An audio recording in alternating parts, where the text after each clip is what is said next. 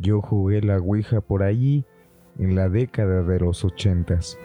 Una prima que venía de los Estados Unidos al principio solo fue jugar y gritar en la noche, fuera del otro mundo, como cualquier grupo de chiquillas que hace una pijamada. Mis primas se fueron y me dejaron la tabla.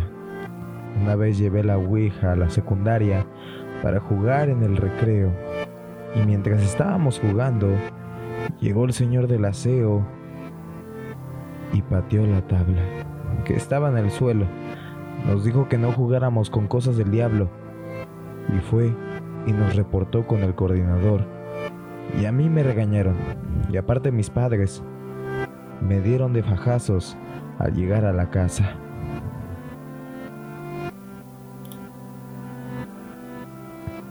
No fui a la escuela hasta el lunes siguiente y al llegar nos enteramos que el señor del aseo murió. Y las malas lenguas decían que se había colgado en su cuarto. Todos empezaron a decir que fue porque pateó la tabla de la Ouija.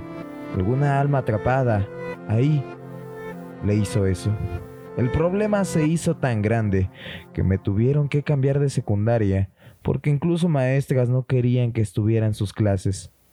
No quiero decir que la Ouija hizo eso, pero con gusto les comparto mi historia.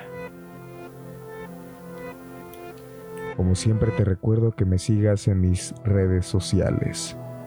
Tenemos página de Facebook, TikTok, YouTube e Instagram. Todas las puedes encontrar como el universo del terror. Si quieres que en el siguiente capítulo te mande algún saludo, envíame mensaje mediante Instagram. Nos vemos y que tengas una excelente noche.